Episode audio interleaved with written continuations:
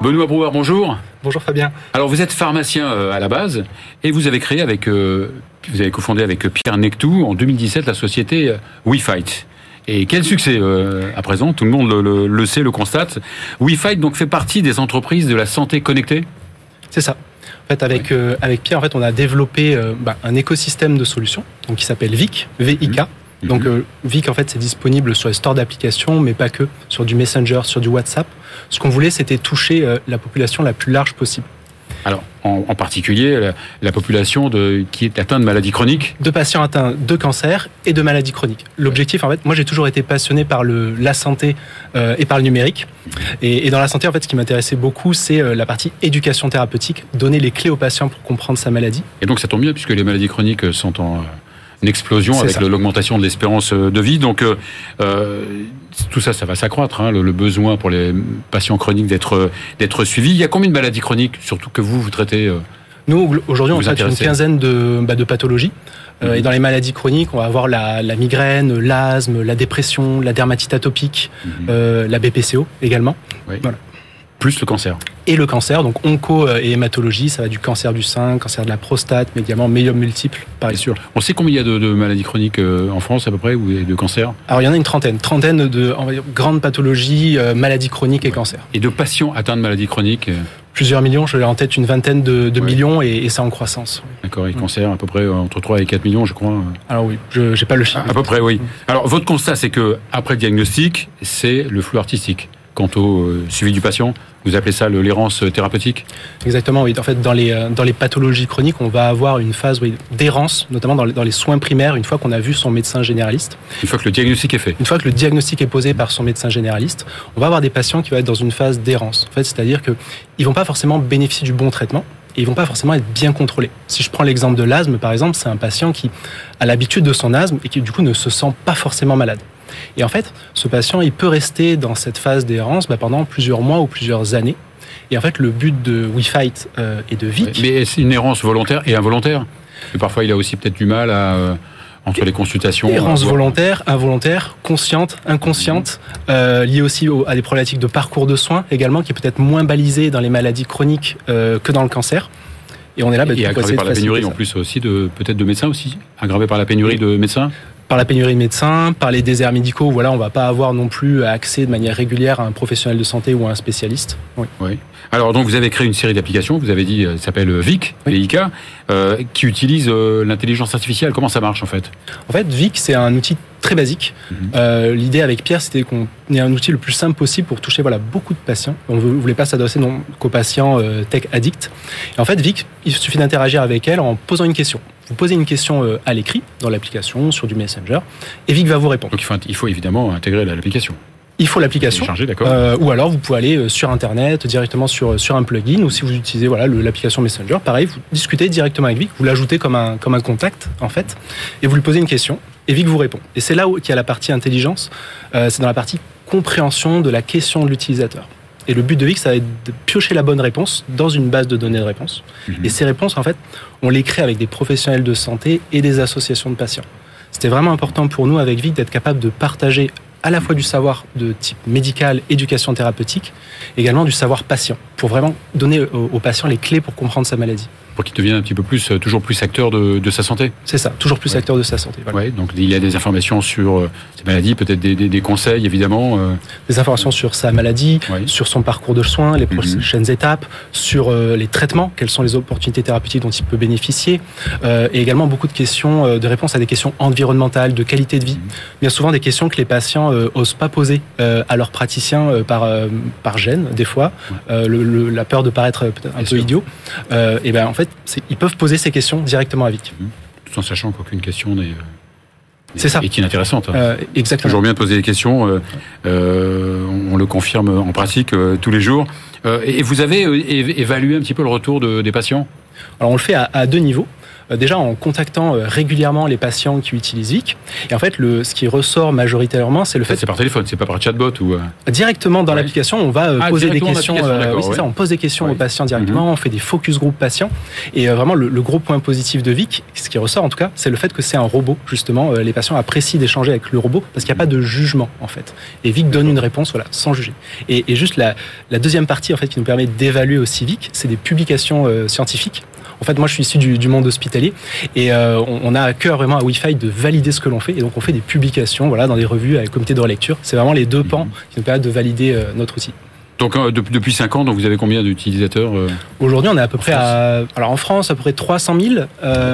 et dans il n'y a pas que la France. Il n'y a, pas que la France. Vous sévissez. Oui, on est présent en Europe, Amérique du Nord, États-Unis, Canada, Amérique latine. Mhm. Et là, on vient de lancer le, le Middle East. Voilà en, langue arabe. Ouais, c'est ça. C'est pas facile, j'imagine, de s'internationaliser, non? Euh, C'est extrêmement compliqué. Et là, notamment pour le, le Middle East, bah voilà, il nous a fallu revoir complètement l'application. Voilà, les, les, boutons sont inversés de, par euh, la langue, en fait. Ah euh, et il faut s'adapter, voilà, au contexte local. Mm. C'est vraiment, je pense, la force de VIC, c'est qu'en fait, on va avoir des personnes à WeFight qui sont natifs du pays dans lequel on lance. Bien sûr. Ça nous permet de comprendre le parcours de soins et les problématiques locales du patient. les réglementations qui sont euh, diverses et variées. Euh, euh, vous, vous, siégez, vous êtes à, le siège est à Montpellier? C'est ça, siège à Montpellier qui produit et R&D. On a des bureaux sur Paris, marketing, business, et on vient d'ouvrir notre bureau à Berlin. D'accord. Combien de collaborateurs en, tout? Une, À peu près 70, de 70 personnes globalement. Quand même. Et donc vous, vous levez des fonds régulièrement? Oui, voilà, exactement. Euh, dont une levée récemment, je crois, non Alors on a, on a closé notre deuxième levée de fonds euh, en, septembre dernier, justement avec un fonds allemand euh, et un fonds à impact aussi. Mhm. Et là, on va préparer la prochaine, ben voilà, pour continuer notre, notre développement. Et le futur, en quelques mots, de votre Start-up Le futur, c'est vraiment. Euh, bientôt. Non, euh, alors peut-être pas. Le, futur, c'est vraiment la focus sur l'errance thérapeutique. On passe de l'information maintenant à l'action. On veut donner aux patients les moyens d'agir et d'aller voir son professionnel de santé euh, pour lui poser les bonnes questions et pour bénéficier du bon traitement. Ça, c'est vraiment notre focus. Pour, Donc le professionnel de santé reste au centre quand même toujours au centre, mais l'idée c'est qu'il est en face de lui un patient qui comprend sa maladie et qui sait de quoi il peut bénéficier. Super. Merci beaucoup, euh, Benoît Brouard. Merci beaucoup, bravo pour euh, ce que vous faites. On va à présent accueillir Patrice Carayon, euh, président de Chiesi France et de Tulip, et Sébastien Taimit, président de Ecovamed. BFM Business, check-up santé, au cœur de l'innovation santé. Patrice Carayon, bonjour. Bonjour Fabien. Sébastien Taimit, bonjour. Bonjour. Alors, Patrice Carayon, qui est déjà venu, vous êtes déjà venu dans Check-up Santé, on est ravis de vous, de vous revoir. Vous êtes passé par ESCP Business School, vous avez fait l'INSEAD, vous avez un long parcours dans l'industrie pharma, 16 ans chez BMS quand même, ça ne s'oublie pas, et à présent président France du laboratoire italien euh, Chiesi, chez qui vous sévissez déjà depuis 8 euh, ans. Vous êtes aussi président de l'association euh, TILIP, TULIP qui veut dire transfert d'urgence de l'industrie pharma. Chiesi, c'est le seul labo familial étranger en France? Alors c'est le seul qui soit présent sur toute la chaîne de valeur ajoutée, c'est-à-dire mmh. on a de la R&D, on a de la production et on a de la commercialisation. Effectivement, euh, euh, nous sommes les seuls à être dans cette dans cette situation où tous les métiers sont présents en France. Les Français, c'est Pierre Fabre, etc. C'est ça? Exactement, exactement. Alors, donc vous dirigez la filiale France euh, qui est euh, à Bois-Colombes avec euh, quelques centaines de collaborateurs. Vous, vous sévissez dans quelle spécialité? Alors, trois types de spécialités. Mhm. Le domaine respiratoire, le domaine des médecines de spécialité et des médecines pour le consumer healthcare, et puis les maladies rares. C'est les trois domaines dans lesquels nous sommes actifs en France et dans le monde. Alors, vous dites, euh, parce qu'on s'est un petit peu appelé avant quand même, vous dites être le premier labo pharmaceutique société à mission. Oui. Qu'est-ce que ça veut dire une société à mission C'est quoi Une société à mission, c'est le fait d'avoir inscrit dans ses statuts un, des engagements, une mission et des engagements. Et les engagements, euh, de les tenir dans le temps. En fait, c'est une qualité. Alors voilà, c'est des engagements qui doivent être sociétaux et environnementaux. En fait, c'est euh, ce que donne la loi Pacte, la possibilité pour une SAS ou une SA d'avoir cette qualité-là. Donc on a la qualité de société à mission. Et pour l'instant, j'espère qu'on va être suivi, mais on est le seul adhérent du LEM, les entreprises du médicament, à être société à mission depuis un peu plus d'un an maintenant. Et ça permet d'avoir... Euh, bah, quelques facilités, quelque part ou? Ça permet surtout de mhm. pouvoir euh, faire en sorte que les collaborateurs euh, sachent où nous allons en termes sociétal et environnemental. Donc, mhm. on inscrit notre raison d'être et on espère que c'est une raison d'y être ou d'en être. Alors, Sébastien Taimid, vous, vous êtes docteur en sciences, vous êtes ingénieur en chimie, passé par chimie et Paris Tech, et vous présidez euh, Ecovamed. Le- le- c'est vrai que le secteur de la santé, c'est un super contributeur euh, aux émissions de gaz à effet de serre? Oui, tout à fait. Il y a une étude récente du Shift Project qui indique que 8% des émissions de gaz à effet de serre en France sont issues du secteur de la santé. Et sur ces 8%, la Du moitié à secteur peu de la santé, c'est-à-dire et industrie pharma et euh, dispositifs médicaux. tout compris. Donc la moitié de ces 8%, c'est justement les dispositifs médicaux et les médicaments. Et l'autre moitié, c'est les hôpitaux, la médecine de ville, tout le reste du secteur de la santé. D'accord. Et donc c'est vraiment un important euh, contributeur. oui. Donc c'est un très bon, Ouais. un très important contributeur Mhm. effectivement parce que c'est beaucoup plus que le transport aérien. On parle beaucoup du transport aérien, mais très Mhm. peu finalement du secteur de la santé. C'est assez proche du chauffage résidentiel. On parle beaucoup du chauffage résidentiel, mais très peu de la santé. Et donc ça implique que euh, bah, il faut effectivement trouver des moyens de réduire euh, cette empreinte carbone du secteur de la santé. Et pour ça, bah, on travaille sur différents axes. Voilà. Donc votre job à vous, c'est de évidemment d'y remédier en évaluant l'empreinte carbone des produits de santé. C'est bien ça? C'est bien ça. Donc nous, on accompagne les fabricants de produits de santé, que ce soit des fabricants de médicaments ou de Mhm. dispositifs médicaux, pour tout d'abord mesurer l'empreinte carbone de leurs produits, parce qu'avant de réduire, il faut savoir où on en est. Évidemment. Et une fois qu'on sait où on en est, Après, eh ben, force de proposition. on développe des plans d'action pour aller réduire année après année. Et dans un milieu qui est très réglementé, c'est pas forcément simple. Donc ça nécessite de beaucoup anticiper Mhm. pour arriver à, à réduire. Donc évidemment, donc vous travaillez, c'est pour ça aussi que vous avez accompagné Patrice Carillon, vous travaillez beaucoup avec euh, l'industrie, euh, l'industrie pharma. Ouais. On a travaillé notamment sur les dispositifs d'inhalation de, de Chiesi et on a comparé différents dispositifs avec notamment un nouveau dispositif qui a été développé, qui va être produit en France d'ici quelques années. Et on a pu euh, évaluer et mesurer que le nouveau dispositif d'inhalation avait 88% d'émissions de moins sur l'ensemble de son cycle de vie. C'est-à-dire qu'on a regardé le dispositif de l'extraction des matières premières pour faire la boîte, l'inhalateur, Bien les ingrédients, jusqu'à la fin de vie du produit. Et donc on a comparé les dispositifs actuels avec des gaz propulseurs à ce nouveau dispositif avec un nouveau gaz et donc on obtient 90% de moins. Alors juste pour donner un exemple, hein, quelqu'un qui va en voiture tous les mois au travail, tous les jours au travail et qui fait 7 km par jour, c'est l'équivalent généralement d'un traitement contre l'asthme. Et ben avec ce nouveau dispositif, c'est comme si on allait au travail 18 jours par mois en vélo et Mhm. deux jours restants en voiture. Donc c'est pour montrer un peu Vous le- avez fait pas, l'importance. pas mal d'études aussi. Vous avez fait des études sur, intéressantes sur les gants, les gants Oui. nitriles. On a étudié les gants nitriles parce qu'il y a actuellement une relocalisation de la production de ces gants en France. Donc on a voulu. Voilà, le siège de la production donc, euh, donc dépend donc l'empreinte euh, l'empreinte carbone dépend aussi du siège de production. C'est bien ça? Exactement. La localisation de la production, de par l'intensité carbone de l'énergie du pays, va beaucoup impacter euh, l'empreinte du produit. Donc on a comparé les gants en Malaisie, en Chine et en France, sachant qu'aujourd'hui c'est essentiellement en Malaisie qui sont fabriqués, mais bientôt il y en aura également en France. Et on a pu voir qu'il y avait une, une empreinte carbone 30-35% plus faible sur les gants fabriqués en France grâce à une énergie moins carbonée euh, qu'on peut avoir en, Euh, Patrick Carillon, comment s'est faite cette collaboration euh, avec Ecovamed? Bah, très naturellement, alors l'intermédiaire, ça a été le, le Shift Project, hein, qui travaille beaucoup sur ces sujets-là, et on avait vraiment un, un sujet euh, d'évaluation, qui était le, le- ce spray que nous produisons à Blois, et de savoir concrètement quelle, allait être la réduction. Et donc, on a fait appel euh, aux experts, et comme, comme Mhm. Sébastien l'a dit, euh, bon, ça permet de, de réduire de 90%, donc c'est majeur. Et vous comptez développer, euh, euh, Sébastien Taimi, vous comptez développer donc un label d'origine européen? Oui, alors on avait même commencé par ça avant de, avant de mettre un pied dans l'empreinte carbone. L'idée, c'est d'objectiver un peu l'origine des produits de santé. C'est-à-dire qu'aujourd'hui, c'est pas toujours évident de connaître l'origine de toutes les étapes de fabrication parce que c'est des chaînes d'approvisionnement très complexes avec beaucoup d'étapes, beaucoup d'usines. Et donc, on a développé un label euh, avec les industriels, avec les autorités, avec les centrales d'achat, en discutant un peu avec toutes les parties prenantes pour objectiver cette origine et lui adjoindre un indice de performance environnementale pour simplifier quelque part cette performance environnementale parce que tout le monde n'a pas encore aujourd'hui des empreintes carbone. Il y a de plus en plus de laboratoires, il y a de plus en plus de fabricants de, de DM qui le font, mais tout le monde ne l'a pas. Donc l'idée, c'est de pouvoir déjà euh, aller un peu plus vite avec ce, ce label. euh, Patrice dans le, le, chez Chiesi, dans le pipe, il y a des nouveautés? Oui, essentiellement dans, deux, dans de domaines. produits, le ouais. domaine de- des maladies rares et puis euh, un antichlore euh, monoclonal dans l'asthme sévère. D'accord. Belle entreprise, Chiesi. Oui, belle entreprise familiale avec une famille qui est vraiment euh, aux opérations. euh, Et qui est donc présente dans le monde entier. Oui, dans le monde entier maintenant. Alors pour finir, vous êtes euh, évidemment le président de- depuis quelques années de, de, de l'association Tulip, Mm. transfert d'urgence de l'industrie pharmaceutique, dont on fête les 40 ans cette Oui. année. Oui, c'est les 40 ans. euh, et donc, euh, on va dire que c'est un anniversaire avec une actualité brûlante parce que jamais on a eu autant besoin de ces fameuses kits d'urgence, ces fameuses malles tulipes, ces cantines tulipes, parce que euh, suite euh, évidemment à la guerre en Ukraine, euh, on a complètement changé d'échelle en termes de mobilisation.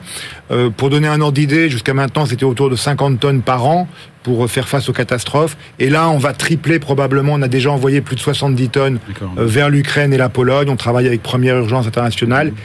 Et y a une- de survie, des, des antibiotiques. Alors oui, Ouais. mais c'est- il y a un kit d'urgence pour l'urgence, la- plus médecine de guerre, et puis il y a un kit qui est plus le kit de médecine générale Bien sûr. pour les populations réfugiées, en particulier à la frontière polonaise. Mhm.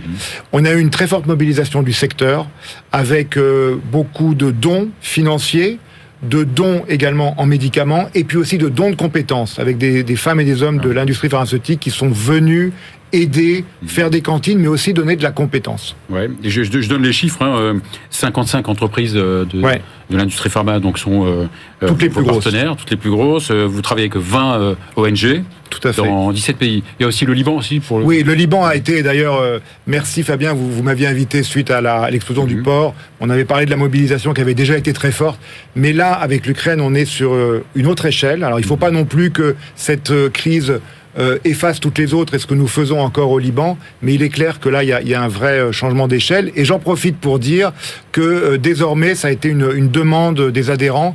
Eh bien, euh, on peut recevoir des dons de personnes physiques et pas uniquement de personnes morales. Donc, euh, on donnera les coordonnées, mais l'association Tulip peut maintenant recevoir euh, des dons pour pouvoir De- acheter des médicaments en plus de ceux que nous avons déjà. Et d'ailleurs, merci pour le pins, euh, Tulip. Merci Juste de le porter. En, en- en 10 secondes, Sébastien, c'est quand même, c'est quand même triste, quoi, quand même, que vous essayez de, vous essayez de diminuer l'empreinte carbone, et puis d'un autre côté, il y a une guerre où, euh, avec des bombes et, euh, qui sont pour l'environnement une catastrophe, quoi. Oui, mais faut pas. L'effort doit être continué et c'est un effort de, de tous, euh, des, des professionnels de soins, des industriels et également des particuliers. Donc je pense qu'on est sur la bonne voie. Merci beaucoup, merci Patrice Carayon, merci Sébastien Taimit. Voilà, on va ensoleiller l'émission, avec, euh, mais avec modération, euh, avec Pierre Cesarini, directeur de l'association Sécurité Solaire. BFM Business. Check-up santé au cœur de l'innovation santé. Pierre Cesarini, bonjour. Bonjour Fabien. Alors, vous êtes le directeur euh, de l'association Sécurité Solaire, qui a été créée par votre père, on peut le dire. Oui, Jean-Pierre. Alors, le, le soleil, c'est comme l'alcool, c'est avec modération Euh, absolument. C'est Ouais. tout à fait l'ambiance dans laquelle on veut se situer. On n'est pas des ayatollahs contre le soleil. On veut au contraire éduquer la Parce que ça- population. Ça, change l'humour quand même, le soleil, non? Oui, et Mais- puis, euh, et puis le, le zéro UV n'est pas l'objectif. hein. On a besoin de soleil euh, pour notre morale, mais aussi d'ultraviolet pour, la- pour rester en bonne santé, pour fabriquer de la vitamine D, absolument. Et donc l'idée, c'est d'éduquer la population à bien maîtriser ses expositions. Alors, sa- sauf que quand on exagère, quel est l'impact donc de, de- des rayons, des méchants Ah, je, je euh, pense qu'aujourd'hui, vraiment, tout le monde est, sensibilisé, tout le monde le sait. Le, le Ouais. problème, c'est le cancer de la peau principalement, et dans sa forme la plus dangereuse, le mélanome. Et qui est- et qui est en qui est grande, partie lié au soleil, et effectivement qui est encore en grande croissance. hein. Quand l'association s'est créée dans les années 90, on était à 7% d'augmentation annuelle, ça veut dire qu'on doublait le nombre de, de nouveaux cas tous les 10 à 12 ans.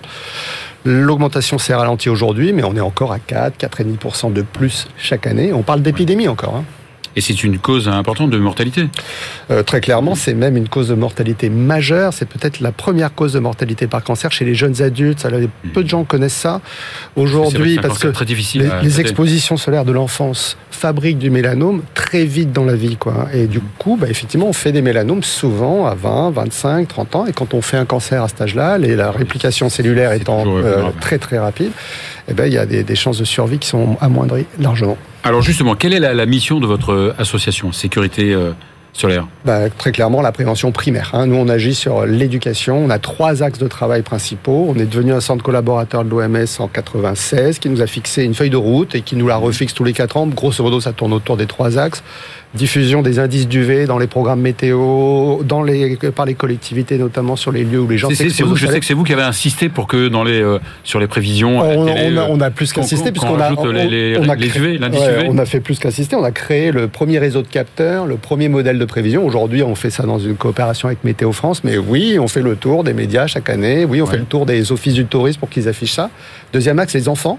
On a Mhm. un gros programme avec l'éducation nationale. pour revenir aux UV, Pardon. je, je vous, euh, je Je vous vous en arrête pour revenir aux UV. Donc, euh, vous mettez l'indice UV euh, Oui. tous les jours. Sauf que quand on regarde les prévisions, les indices UV, ils varient beaucoup ou pas? Ah ben, ça varie beaucoup selon Ouais. la saison, selon la nébulosité, selon l'endroit où on est. Euh, évidemment, Selon les, les horaires Euh, bien sûr, les horaires. Alors, ce- celui qu'on voit, c'est la prévision du maximum de la journée, donc entre midi et 16 heures. Donc, ça, c'est ça, c'est c'est fixé. Mais Donc, c'est voilà. entre midi et 16h que. que ça colle le plus, très clairement. plus de- d'accord, Hein, en fait, on peut donner une règle aux, téléspectateurs, c'est la règle de l'ombre. Regardez, quand le soleil est haut dans le ciel, les ondes sont courtes, c'est là que c'est dangereux. D'accord, plus l'ombre est petite, euh, plus c'est dangereux. Oui, absolument. Donc, il vaut mieux jouer au tennis euh, en fin d'après-midi. Plutôt en fin d'après-midi ou très tôt le matin pour les, pour les matinaux. Donc, c'est vrai, vous disiez, vous êtes, asso- vous êtes associé à pas mal de- de- de- d'institutions. Oui, tout à fait. On Ouais. travaille avec le ministère de la Santé, évidemment, avec beaucoup de collectivités locales. Et puis, on a des, des soutiens euh, d'ONG, comme les entreprises contre le cancer, hein, cette euh, association qui fédère des entreprises qui, ensemble, se mobilisent pour faire de la Mhm. recherche, pour financer les actions de prévention. C'est un comme coup les quand même de, Ah de bah, sensibilisant, de communiquer. On, on- on est très très efficient, donc on est très très économe. On a beaucoup d'argent public. Les ARS soutiennent le programme qu'on déploie dans les écoles. Euh, mais euh, oui, oui, euh, ça coûte quand même des sous et on en a besoin clairement. Tant mieux. Alors, vous venez de sortir, ça c'est intéressant, vous venez de sortir une enquête avec IFOP sur la perception des effets néfastes du soleil. Oui. Bah, Et là, un- les, les résultats sont euh, bizarroïdes. Oui, c'est un, un- vrai problème pour nous parce que aujourd'hui, la population qui hier était la mieux sensibilisée, c'est-à-dire des jeunes adultes avec enfants au foyer, est aujourd'hui quasiment la moins bien informée des risques. Et cela s'explique parce qu'en plusieurs années, bien sûr, ça s'est pas pas- passé du jour au lendemain, et on a une population qui est moins sensible, qui est moins devant les, les bulletins météo dans lesquels on retrouve maintenant de façon très courante les indices d'UV. On a aussi une- parce que les jeunes ne regardent plus la télé. Ni, oui, non, mais c'est ça. radio. Effectivement, on la regarde Ouais. moins, on regarde moins la radio. On n'est pas sur ces euh, schémas où on avait euh, 10 millions de personnes devant le- la, la météo des plages de- d'Evelyne Delia. On a euh, également aussi une génération qui est plus dans une culture du loisir, de la contrainte zéro, de la, re- de la, de, de- de la non-recherche finalement. de- L'accès à l'information est moins là. Quoi. On va chercher des informations qui nous intéressent. L'information sur les risques que font courir le soleil pour la santé, vous voyez, ça, c'est c'est moins présent. Cela étant... Peut-être que c'est une euh, réaction en fait qu'on est toujours plus encadré, toujours plus. mais oui, et puis, et puis ça vous a pas échappé. Là, depuis trois ans, on a un peu des, euh, martelé des messages de santé. On a peut-être un peu ras-le-bol d'avoir euh, des contraintes, le port du masque, etc., d'être- ouais. confiné. Euh, donc, on a probablement une réaction de ce type-là.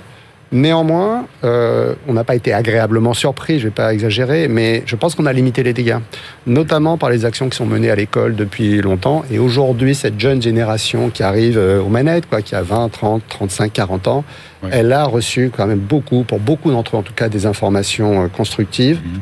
En prévention à l'école. Ouais. Et probablement, ça a permis de limiter la casse. Parce que quand on voit aujourd'hui les- les- la façon dont se comportent les jeunes, euh, on se dit en termes de sensibilisation, c'est très compliqué à les toucher.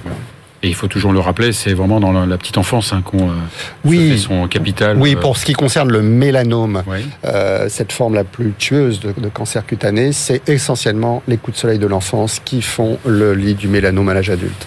Alors, il n'y a pas que les touristes hein, qui sont euh, au soleil, il y a aussi, euh, et là, c'est travailleurs. Oui, et là c'est probablement une autre forme de cancer cutané qui est, impliquée, c'est le carcinome. Là on est en train de mener avec l'INSERM et le soutien du comité euh, des Hauts-de-Seine de la Ligue contre le cancer une étude, une étude épidémiologique pour calculer les parts attribuables de risque euh, de cancer de la peau, principalement de carcinome, ces cancers qui sont liés aux expositions chroniques, aux expositions Ouais. répétées. Et là ce sont les travailleurs qui, Alors, sont, qui carcinome, sont- c'est- qui sont victimes. Il y a un pronostic plus, euh, moins sombre quand même. moins sombre, il y a quand même 300 morts par an. Donc c'est c'est pas rien. De- Et puis on laisse pas traîner pas un carcinome. Il y a- il y, a, c'est- il y a- il y a un coût financier pour la sécurité sociale qui est de important. au moins, il n'y a pas de dissémination, il n'y a pas de métastase, mais c'est souvent récidivant. Oui, voilà. Oui. Et puis voilà. Et puis euh, si on laisse faire, et, il va quand même y avoir des Évidemment. métastases, donc, euh, donc on laisse pas faire. Et donc on, on calcule euh, ces parts avec l'Inserm, et puis euh, ces parts attribuables à ces expositions professionnelles. Et deuxièmement, on va mener. Là, on cherche des moyens pour mener des actions de prévention pilote pour pouvoir d'ici 2-3 ans donner aux parties prenantes l'état des lieux précisément sur un plan épidémiologique Mhm. très fondé parce qu'on on n'a pas la connaissance Bien précise de ça. On a en Allemagne euh, un pays qui a reconnu comme maladie professionnelle l'épidermoïde, une des deux formes de carcinome, mais sinon on ne sait pas précisément ce qui se passe. Donc on veut donner des Donc, éléments. des, des ouvriers dans le bâtiment sont- Oui, c'est les agriculteurs, c'est les pêcheurs, c'est les MNS, c'est les gens qui travaillent en montagne, c'est beaucoup, beaucoup de gens, c'est les- tous les agents municipaux qui travaillent dehors, les, les jardiniers, etc. Ça fait vraiment beaucoup de monde. Et je vous dis, on veut développer des actions euh, ciblées sur chacune de ces catégories, de ces métiers, parce que c'est vraiment important euh, d'adapter aujourd'hui. On en parlait un peu avec les jeunes, il faut cibler et être presque dans une communication euh, one-to-one. Bon, ben, bravo pour votre combat et votre Merci, association. Merci, merci beaucoup. Merci à vous. Voilà, c'est la fin de cette émission. On se retrouve la semaine prochaine avant la pause estivale.